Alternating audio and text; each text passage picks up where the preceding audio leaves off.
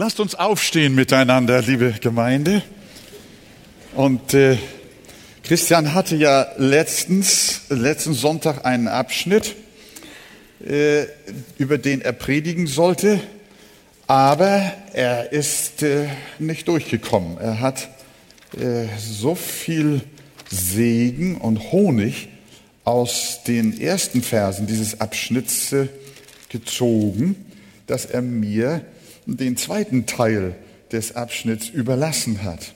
Und da ist auch wieder so viel zu lesen, was uns stärken und uns auch richtungsweisend sein kann. Lasst uns miteinander, ach, ihr steht ja schon. Äh, ja, äh, das ist, äh, heute lesen wir 1. Äh, Korinther 4, Vers 8 bis 13. Äh, da schreibt Paulus den Korinthern, ihr seid schon satt geworden, ihr seid schon reich geworden, ihr seid ohne uns zur Herrschaft gelangt. Oh, dass ihr doch wirklich zur Herrschaft gelangt werdet, damit auch wir mit euch herrschen könnten. Es scheint mir nämlich, dass Gott uns Apostel als die Letzten hingestellt hat gleichsam zum Tod bestimmt. Denn wir sind der Welt ein Schauspiel geworden, sowohl Engeln als auch Menschen. Wir sind Narren um des Christus willen, ihr aber seid klug in Christus. Wir schwach, ihr aber stark, ihr in Ehren, wir aber verachtet. Bis zu dieser Stunde leiden wir Hunger und Durst und Blöße, werden geschlagen und haben keine Bleibe und arbeiten mühsam mit unseren eigenen Händen. Wenn wir geschmäht werden, segnen wir. Wenn wir Verfolgung leiden, halten wir stand. Wenn wir gelästert werden, spenden wir Trost. Zum Kehricht der Welt sind wir geworden, zum Abschaum aller bis jetzt. Amen. Lasst uns Platz nehmen. Das sind äh, Worte, liebe Geschwister, die äh, einen sehr nachdenkenswerten äh, Zungenschlag haben. Paulus schreibt in Vers 9 in diesem Abschnitt, ich denke, die Elberfelder sagt, es scheint mir, äh, besser ist zu übersetzen, wie Luther das auch getan hat, ich halte aber dafür. Und Menge übersetzt, ich bin der Meinung. Die meisten Übersetzungen sagen, ich denke. Was denkt denn Paulus? Vers 9. Liest noch mal mit. Denn ich denke, Gott hat uns Apostel als die Allergeringsten hingestellt, wie zum Tode verurteilte. Denn wir sind ein Schauspiel geworden der Welt und den Engeln und den Menschen. Er sagt nicht, dass die Korinther ihn und die anderen Apostel als die Letzten hingestellt haben. Auch nicht, dass die Welt das getan hat. Nein, er ist der Überzeugung, dass Gott sie so gesetzt hat. Das ist sein Denken. Gott will es so, dass seine Diener um seines Namens willen Narren sind und sogar Abschaum der Menschheit, jedermanns Kehricht bis heute, schreibt Paulus. Das sind die Gedanken Gottes mit uns. Und deshalb ist das auch der Ansatz paulinischen Denkens. Es ist biblisches Denken, abgeleitet von der biblischen Lehre der Allmacht Gottes und seiner souveränen Vorsehung für seine Kinder. Der Herr, hat, der Herr hat seinen Thron im Himmel gegründet und seine Königsherrschaft regiert über alles. Über alles regiert Gott, auch über unsere Position in dieser Welt. Es gibt nichts im Leben seiner Kinder, was Gott nicht zulässt und was er nicht will. Alles geschieht nach dem Ratschluss seines Willens, nach dem Wohlgefallen, schreibt Epheser, seines Willens. In Amos lesen wir, geschieht auch ein Unglück in der Stadt, dass der Herr nicht gewirkt hat. Wir haben manchmal so ein falsches Gottesbild. Wir sagen immer, dass äh, das Wohlergehen einer Stadt kommt von Gott und ein Unglück kommt immer vom Teufel oder von den Menschen oder vom Bösen. Natürlich ist da manchmal etwas miteinander verwoben, aber die Erstursache auch für ein Unglück in der Stadt kommt von Gott. Geschieht auch ein Unglück in der Stadt, dass der Herr nicht gewirkt hat? In Jesaja, der ich das Licht mache und die Finsternis schaffe, der ich Frieden gebe und was? Und Unheil schaffe. Ich, der Herr, vollbringe dies alles. Seine Brüder hatten Josef in dessen Kindheit schwer misshandelt und schließlich als Sklave nach Ägypten verkauft. Was sagte Josef, als seine Peinigerbrüder nach Jahren in Ägypten auftauchten und ihn wieder trafen? Hat Josef gerufen, ihr habt mich durch eure schändlichen Taten hierher geführt? Was ja auch der Wahrheit entspräche. Nein, er hat gesagt, nicht ihr habt mich hierher gesandt, sondern Gott hat das getan. Die verbrecherischen Brüder waren nur die Zweitursache. Das ist ein sehr schöner Begriff, an äh, den man sich gut merken kann, wo man auch erklären kann, wie das geheimnisvolle Walten Gottes ist. Die Erstursache, an der ein Mensch, die Zweitursache, an der ein Mensch stirbt, ist vielleicht ein Unfall oder eine Krankheit. Aber es war unser lieber Bruder Franz Mayer, das werde ich nie vergessen, der hat immer gesagt, ein Mensch stirbt nicht an seiner Krankheit, sondern am Willen Gottes. Kannst du dich noch erinnern, Schwester Sigrid? Das war das. Da ist eine Zweitursache und da ist eine Erstursache. Die Erstursache, die Hauptursache war Gott. Er ist es, der letztlich hinter allem steht. Wir können, ich habe nicht die Zeit, wir wollen dann näher auf den Text gleich eingehen. Wenn wir an Hiob denken, er hat nicht gesagt, der Herr hat es gegeben und der Teufel hat es genommen. Er hat nicht gesagt, der Herr hat es gegeben und böse Menschen haben es genommen, sondern was hat er gesagt? Der Herr hat es gegeben und der Herr hat es auch genommen. Und was, wie geht's weiter? Hör dir das mal an. Der Name des Herrn sei gelobt dafür, dass er mir genommen hat was er mir einst gegeben hat. Und am Ende seiner Tage, als äh, äh, dann er durch Gottes Souveränität wiederhergestellt war, hält die Bibel noch mal ganz klar fest. Und alle, die ihn früher gekannt hatten, den Hiob, trösteten ihn über alles Unglück, das der Herr über ihn hatte kommen lassen. Das ist die Theologie der Bibel. Die Allmacht und Souveränität und Regierungsherrschaft Gottes in allen, allen, allen, allen Dingen. Darum dürfen wir auch alles Böse, das uns Menschen tun, aus Gottes Hand nehmen. Das bewahrt uns vor Verbitterung Menschen gegenüber.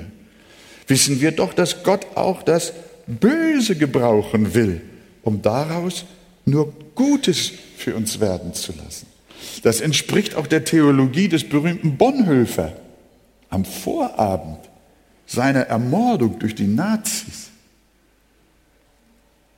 Soll er gesagt haben, und das ist auch bestätigt, hat er gesagt, auch diesen bitteren Kelch nehme ich aus der guten Hand Gottes. Müsst ihr euch mal vorstellen. Er bezeichnet den Herrn, seinen Gott, der das Unglück auch über ihn, sogar den Mord durch Verbrecher, über ihn hat kommen lassen und sagt, das nehme ich aus der Hand, aus der guten Hand meines Gottes. Das ist Ergebung, die Anerkennung der absoluten Herrschaft Gottes über alle, alle Dinge. Darüber kann man natürlich noch viel mehr sagen, aber das, dafür haben wir jetzt nicht die Zeit. Aber als Einstieg dafür, dass Paulus schreibt, ich bin davon überzeugt, Gott hat uns Apostel als die Allergeringsten hingestellt, wie zum Tode verurteilte. Und damit ist die Stellung der Gotteskinder und der Diener Gottes in dieser Welt klar. So wie Gott sie haben will. Er hat uns nicht gesetzt, Gott hat uns nicht gesetzt, die Ersten in dieser Welt zu sein. Die Obersten, die Anerkanntesten, die Angesehensten, die Creme de la Creme, sondern das Gegenteil. Hören wir nochmal den gesamten Wortlaut. Gott hat uns als Apostel, als die Allergeringsten hingestellt, wie zum Tode verurteilte. Denn wir sind ein Schauspiel geworden der Welt und den Engeln und den Menschen. Wir sind Narren um Christi willen bis auf diese Stunde leiden wir Hunger und Durst und Blöße und werden geschlagen und haben keine feste Bleibe und mühen uns ab mit unserer Hände Arbeit. Wir sind geworden wie der Abschaum der Menschheit, jedermanns Kehricht bis heute. Und das hat Gott so geordnet. Paulus hat hier offensichtlich ein Bild aus der Glanzzeit des römischen Reiches im Auge. Wenn Feldherren von ihren Siegen nach Rom zurückkehrten, dann zogen sie mit der siegreichen Armee in die Stadt ein und ließen sich natürlich bejubeln.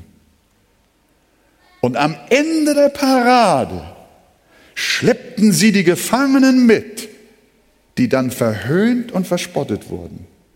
Und dann ging es in die Arena. Was passierte dort?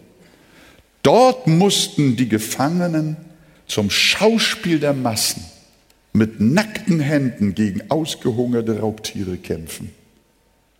Wobei sie natürlich brutal zu Tode kamen und zerrissen wurden. Analog zu diesem Vorgang schreibt Paulus, Gott hat uns als die Letzten gesetzt. Ganz hinten. Am Ende der Parade und wörtlich wie zum Tode verurteilte. Die vorne marschieren, die werden gepriesen und geehrt. Aber wir werden mitgeschleift als die Letzten, als Schauspiel zur allgemeinen Belustigung. Wir sind der Abschaum der Menschheit, jedermanns Kehricht, der lediglich entsorgt werden muss. An anderer Stelle schrieb Paulus Römer 8, Vers 36, um deinetwillen werden wir getötet den ganzen Tag. Wir sind geachtet wie Schlachtschafe. Ist das tatsächlich unsere Stellung als Christen, wie Gott sie sieht? Wenn das wahr ist, sind wir geneigt zu kneifen. Wollen wir, wollen wir so eine Rolle spielen? Aber in 2. Timotheus schreibt Paulus, Vers 3, Kapitel 12, alle, alle, alle, alle, alle, alle, die gottesfürchtig leben wollen in Christus Jesus, werden was? Werden Verfolgung leiden. Alle. Das begann schon mit den Propheten im Alten Testament. Jesaja predigte dem Volk Umkehr und Buße und erntete dafür bittere Verfolgung, sodass er sich in einem hohlen Baumstamm verkrochen haben soll, den der König samt den Propheten durchsägen ließ. Wahrscheinlich heißt es deswegen auch in Hebräer 11, sie wurden gesteinigt, zersägt versucht, sie erlitten den Tod durch Schwert, sie zogen umher in Schafspelzen und Ziegenfällen, erlitten Mangel, Bedrückung, Misshandlung, sie, deren die Welt nicht wert war, irrten umher in Wüsten und Gebirgen, in Höhlen und Löchern der Erde, auf der Flucht. Jeremia wurde in eine Schlammgrube geworfen. Das Haupt Johannes des Täufers wurde zum Gaudi, einem Weibe, auf dem Tablett serviert. Die Jünger Jesu hatten alle einen äußerst schweren Weg zu gehen. Die meisten von ihnen sind als Märtyrer gestorben. Das wissen wir von Petrus, von Jakobus, von Bartholomäus, von Andreas und auch von Simon von Kana wissen wir das. Johannes musste ein Leben in der Verbannung auf Patmos führen. Und der Apostel Paulus wurde auch hingerichtet. Und so ging es und geht es bis zum heutigen Tage in der Kirchengeschichte. Nicht nur die Scheiterhaufen erinnern uns daran, sondern auch heute sind 90 Prozent aller Verfolgten auf der Welt Christen. Durch das Glück einer freiheitlichen Grundordnung in Deutschland kann man uns noch nicht so drangsalieren, aber uns kommt auch eisiger Wind entgegen und er wird immer schärfer. Politik, Kirche und Gesellschaft ist nichts so verhasst wie bibelgläubige Christen. Man toleriert eher den Islam als Menschen, deren Gewissen an der Heiligen Schrift gebunden sind. Die nennen sie Fundamentalisten und stellen sie religiös motivierten Terroristen gleich. Aber liebe Gemeinde, es ist uns so vorhergesagt. Paulus sagt, Gott hat uns als die Letzten hingestellt. Das ist der Preis der Nachfolge. Wer mir nachfolgen will, der schwimme oben auf der Welle und lasse sich preisen. Steht das so? Wer mir nachfolgen will, der verleugne sich selbst und er nehme sein Kreuz auf sich. Und wer nicht sein Kreuz auf sich nimmt und mir nachfolgt, der ist meiner nicht wert. Ein, unser Herr hat einen Grundsatz seinen Jüngern mit auf den Weg gegeben, in Johannes 15. Wenn euch die Welt hasst, so wisst, dass sie mich vor euch gehasst hat. Wenn ihr von der Welt wärt, so hätte die Welt das ihre lieb. Weil ihr aber nicht von der Welt seid, sondern ich euch aus der Welt heraus erwählt habe. Darum hasst euch die Welt. Das ist es. Die Welt hasst wahres Christentum. Sie hasst Jesus und sie hasst seine Diener. Nun sind aber nicht alle Christen zu einem so entschiedenen Weg bereit. Sie versuchen es mit Kompromissen ich habe es hier als Nachfolge Leid beschrieben oder Christentum soft. Sie möchten nicht so gern als die Letzten hingestellt sein. Sie wollen nicht Abschaum der Menschheit sein, sondern eine Rolle in dieser Welt spielen. Sie wollen Christen sein, aber zugleich in der Gesellschaft anerkannt und angesehen sein. Ich will nicht sagen, dass ihr mich und auch nicht die Schrift versteht. Wir haben Persönlichkeiten in Gottes Wort, auch im Alten Testament, wo Männer und Frauen sehr angesehene und einflussreiche Menschen gewesen sind, die auch von Gott äußerlich gesegnet waren. Und äh, auch heute dürfen Christen auch gute Berufe anstreben. Und es ist wunderbar, wenn sie auch vorbildlich umgehen mit ihren Kollegen und mit ihren Chefs. Ja, sie können sogar Chef sein. Das ist nicht der Punkt. Und doch ist da ganz schnell ein Spagat. Die Korinther, die haben auch äh, äh, hier äh, zu kämpfen gehabt. Darum geht es Paulus hier in unserem Text. Er sagt in Vers 8 abwärts, ihr Korinther, aber wir sind der Abschaum der Welt. Wir sind jedermanns Kehricht. Wir sind die Letzten in der Parade. Aber ihr seid schon satt geworden. Ihr seid schon reich geworden. Ihr herrscht ohne uns. Ja, wollte Gott, ihr würdet schon herrschen, damit auch wir mit euch herrschen. Wir sind Narren um Christi willen. Ihr aber seid klug in Christus. Wir schwach, ihr aber stark. Ihr herrlich, wir aber verachtet. Was liegt hier vor? Die Korinther wollten nicht einfach nur schmalspurig die Torheit des Kreuzes vertreten und als Narren gelten. Ihr wisst, in den drei Kapiteln zuvor hat Paulus ja die Torheit des Kreuzes beschrieben, ohne die es kein Evangelium gibt.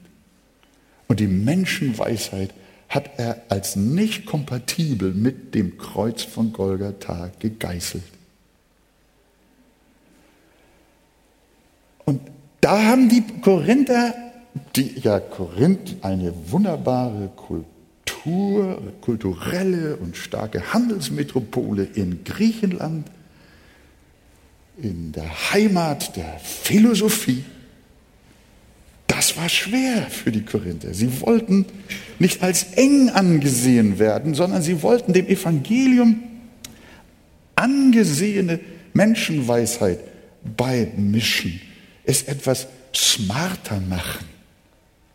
Damit kann man doch die Ungläubigen nicht abholen mit dem, mit dem, mit dem einfachen, plumpen Wort vom Kreuz, sondern wir brauchen ein bisschen Philosophie. Das äh, wertet doch das Evangelium in den Augen der Korinther Gesellschaft etwas auf.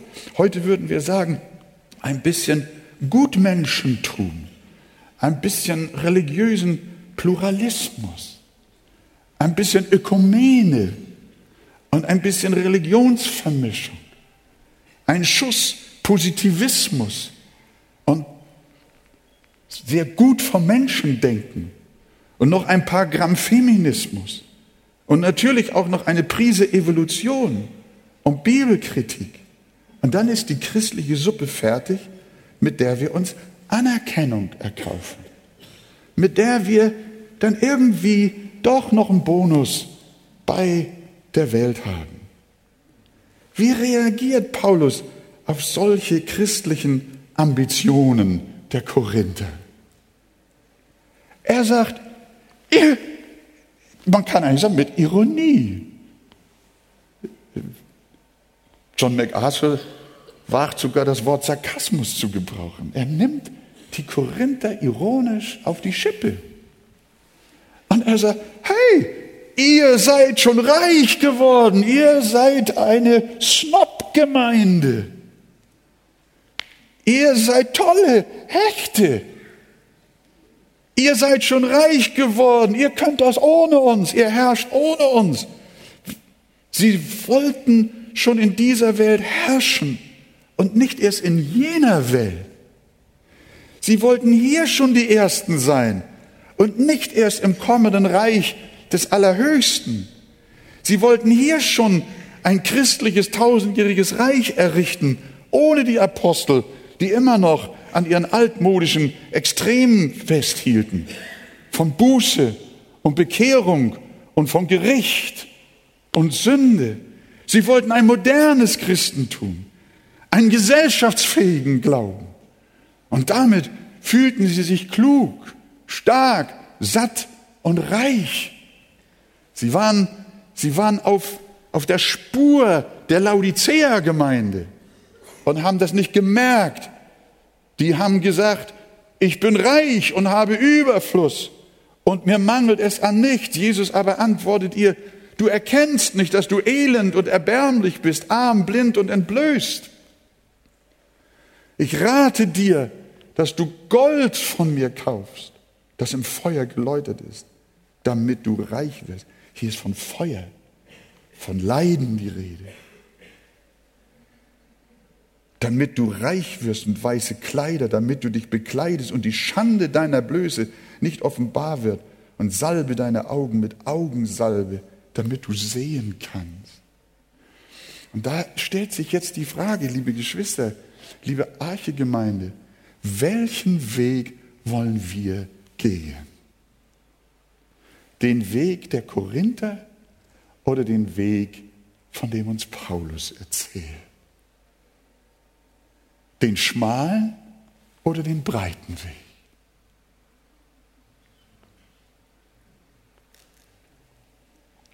Welchen Weg willst du persönlich gehen? Wenn du das softe Evangelium leben willst, wird es dir wesentlich einfacher sein, in der Welt der Nichtgläubigen Akzeptanz zu finden. Sobald du aber die Bibel wörtlich nimmst und dazu stehst und das bekennst und das auch lebst und dich dessen nicht schämst, bist du gleich ein Fanatiker, ein Extremist und du bist sogar gefährlich. Intolerant nennen sie dich. Sicher, ich sagte es schon, es gibt viele Fälle, in denen entschiedene Christen auch in guter Nachbarschaft mit Christen, Nicht-Christen leben können. Und so viel an euch liegt, sagt die Heilige Schrift auch, habt Frieden mit jedermann. Das ist unser Weg. Aber liegt möglicherweise der Friede, den du auch mit deinen ungläubigen Bekannten hast und Nachbarn und Verwandten und Freunden daran, dass du nicht allzu viel über deinen Glauben preisgibst. Wenn du wirklich mit der Sprache rauskommst über Sünde, über Verlorenheit, über Hölle, Tod und Teufel und dass Jesus der absolut einzige Weg ist, dem ewigen Gericht zu entfliehen, wirst du sehr schnell als Sektierer abgestempelt. Und wir wollen da ganz besonders auch beten für einzelne Geschwister, die einsam oder allein innerhalb ihrer Familien stehen. Sie sind herauserwählt worden durch die Gnade Gottes und werden nun gehasst von ihren eigenen Angehörigen. Und es wird ihnen Erbschaft entzogen, es wird ihnen Liebe entzogen und Zuneigung, weil sie sich so entschieden zu Christus stellen. Und manche reden darum lieber nicht so gern Klartext, sondern sie bleiben im Allgemeinen. Denn wenn du sagst, dass es nicht recht ist, mit der Frau eines anderen zu leben und dass uneheliche Bettgemeinschaft Sünde ist, dann enthaupten sie dich wie Johannes den Täufer. Das, das, ist, das, ist, das, ist ein, das ist etwas ganz Schlimmes, dieser Welt mit ihrer Entartung, mit ihrer moralisch-ethischen Entartung, mit ihrer, mit ihrer gottlosen Übertretung der Ordnungen Gottes zu sagen, das ist Sünde. Homosexualität ist Sünde. Dann bist du geliefert. Aber unser Gewissen ist gebunden. Und ich gebe zu, wenn ich im Fernsehen predige und es über diese Sünden zu reden gilt, dann beschränke ich mich am liebsten auch auf den allgemeinen Ausdruck Unzucht. Denn als ich auch mal das eine Wort gesagt habe, da habe ich gleich Drohbriefe bekommen. Und in einer Taube hat jemand die Taube zur Staatsanwaltschaft geschickt, weil wir gesagt haben, weil wir darin geschrieben haben, dass es nicht recht ist, dass es Gott ein Gräuel ist, Mann mit Mann und Frau mit Frau Schande zu treiben. Es geht uns nicht darum, liebe Geschwister, dass wir Moralapostel sein wollen und die besseren Menschen. Nein, es geht uns darum, am Evangelium festzuhalten, die Menschen auch in der Weise zu lieben, indem wir ihnen Klarheit vermitteln, was auf sie wartet, wenn sie sich nicht bekehren und in diesem Lebensstil weiterleben. Denn wer der Welt Freund sein will, der wird Gottes Feind sein.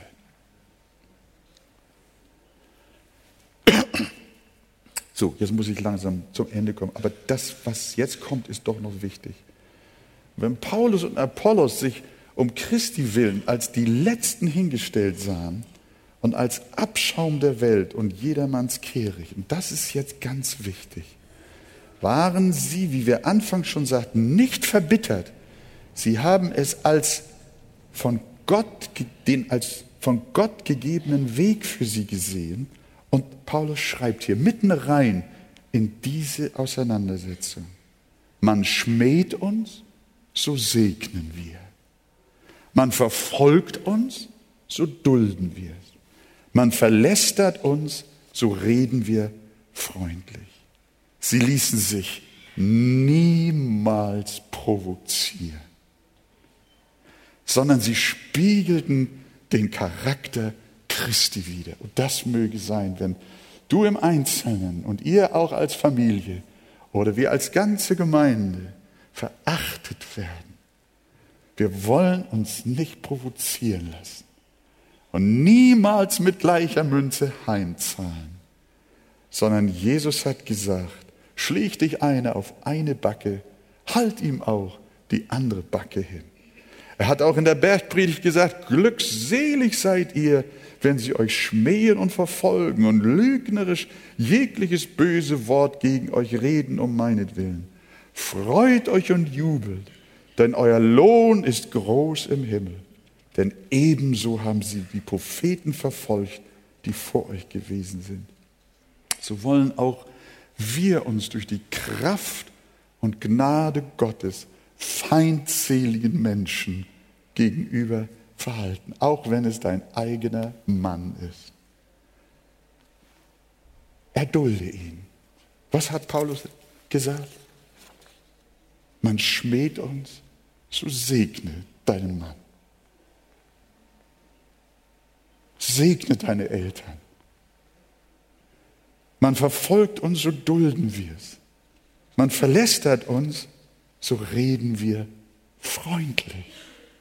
Wir bleiben Jünger Jesu und ziehen den Charakter seiner heiligen Art an. Was lernen wir? Die Nachfolge Christi ist teuer und kostet den Preis unseres ganzen Lebens. Wahre Jüngerschaft bedeutet Zurücksetzung und Verachtung auf sich zu nehmen und nicht die Ersten in dieser Welt zu sein. Aber aber die letzten Minuten sind jetzt die wichtigsten. Wir wissen, was mit den letzten passiert. Die Letzten, ach, das wissen nur einige. Die Letzten werden die Ersten sein, die hinten in der Parade hinterhergeschleift werden. Der Abschaum, der Kehricht. Und in der Bibel steht schon, ihr werdet nicht der Schwanz, sondern das Haupt sein. Und so ist die Verheißung. Das Blatt wird sich wenden. Darum brauchen wir uns nicht provozieren zu lassen. Wir dürfen über den Anfeindungen stehen, denn der Lohn im Himmel wird groß sein. Und da werden wir mit Christus was denn? Wir werden mit Christus regieren. Ihr Korinther, ihr wollt jetzt schon herrschen. Aber Freunde, noch ist die Zeit nicht da. Ihr seid zu früh. Wenn ihr jetzt schon herrschen wollt, dann müsst ihr das ohne uns tun. Ihr wollt jetzt schon klug sein. Ihr wollt jetzt schon etwas gelten. Nein, es ist jetzt noch die Zeit des Leidens. Es ist jetzt noch die Zeit der Verfolgung. Es ist jetzt noch die Zeit der Schmähung. Und Mose hat schon gesagt, von ihm ist geschrieben, er wollte lieber die Schmach Christi erdulden, als die Herrlichkeit und Schätze Ägyptens gewinnen. Was ist das für eine Wahl? Was ist das für eine Berufung? Aber es wird nicht bei der Schmach bleiben. Christus war geschmäht, verspottet, verhöhnt, ermordet, verworfen, verachtet, gehasst und dahingegeben. Aber er wird wiederkommen, aber nicht mehr als einer, der geschlagen, gekreuzigt und Dornen gekrönt wird, als einer, der leidet und als einer, der stirbt, sondern Jesus wird wiederkommen als König aller Könige und als Herr aller Herren. Und da dürfen wir dabei sein, in Jesu Namen. Sagt ihr Amen? Ihr lieben Freunde, das ist es. Das ist es. Nur die Not ist, dass viele Christen, Gemeinden, Pastoren es nicht abwarten können, bis dieser Zeitpunkt kommt. Sie wollen jetzt schon eine Nummer sein in dieser Welt. Sie wollen jetzt schon herrschen wie die Korinther. Lass es sein. Heute ist noch die Zeit des Dienstes, des Leidens, des Zeugnisses, des Bekenntnisses. Und wenn wir an die weltweite Christenverfolgung beten, äh, denken, dann wollen wir beten, beten, beten, beten für Menschen, die leiden mehr als wir. Aber die Offenbarung sagt, es wird dort keine Nacht mehr geben. Und sie bedürfen nicht eines Leuchters, noch des Lichtes der Sonne. Denn Gott, der Herr, erleuchtet sie. Und sie werden herrschen von Ewigkeit zu Ewigkeit. Noch ein wenig Leiden hier. Noch ein paar Schritte weiter auf dem Weg der Schmach auf dem Weg der Verachtung. Aber der Tag ist näher, als du denkst. Maranatha, der Herr kommt bald und er wird sein Reich aufrichten. Dann werden wir nicht die Letzten, sondern dann werden wir die Ersten sein. Halleluja. Und wir werden, ja, die Schwester Gisela, die macht jetzt so. Ich habe noch nie gesehen, dass sie Fäuste geballt hat, nicht wahr? Seit wann bist du ein Demonstrant, Gisela? Nein, aber das ist die Freude, nicht wahr? Das ist die Freude Freude, das ist die Hoffnung, das ist die Zuversicht. Ewiges Leben, ewige Herrlichkeit. Die Schmach hat bald ein Ende. Noch ein paar Tage und wir sind durch in Jesu wunderbaren Namen. Halleluja. Die Geschichte, und damit schließe ich jetzt, die Geschichte hat uns gezeigt, dass die Gemeinde Jesu immer dann am meisten geistlich und zahlenmäßig gewachsen ist, wenn sie Verfolgung, Bedrängnis und Armut und Leiden durchleben musste. Denke nur an die ersten Christen. Auf der anderen Seite verlor die Gemeinde immer an Salzkraft, wenn sie sich der Welt gleichstellte, sich dem Zeitgeist beugte, materiellem und Komfort ergab und die Ansprüche Christi nicht mehr so ernst genommen hat. Viele Kirchen und Gemeinden siechen deshalb nur noch vor sich hin oder putschen sich mit evangeliumsfremden Unterhaltungsprogrammen auf. Sie erliegen dem Zeitgeist und sie haben ihre Kraft verloren. Unsere wahre Kraft erwächst aus einer entschiedenen Hingabe an Jesus Christus und sein heiliges Wort. Dann, nur dann können wir Salz der Erde sein. Wir sollen und wollen natürlich nicht Verfolgung suchen um ihrer selbst willen. Aber wenn wir dem Evangelium gehorsam sind, werden wir von der Welt abgelehnt und verachtet. Gott schenke, dass wir durch ein entschiedenes Christentum ein Mittel Gottes zur Errettung vieler Seelen werden. In Jesu Namen. Gott helfe uns. Amen.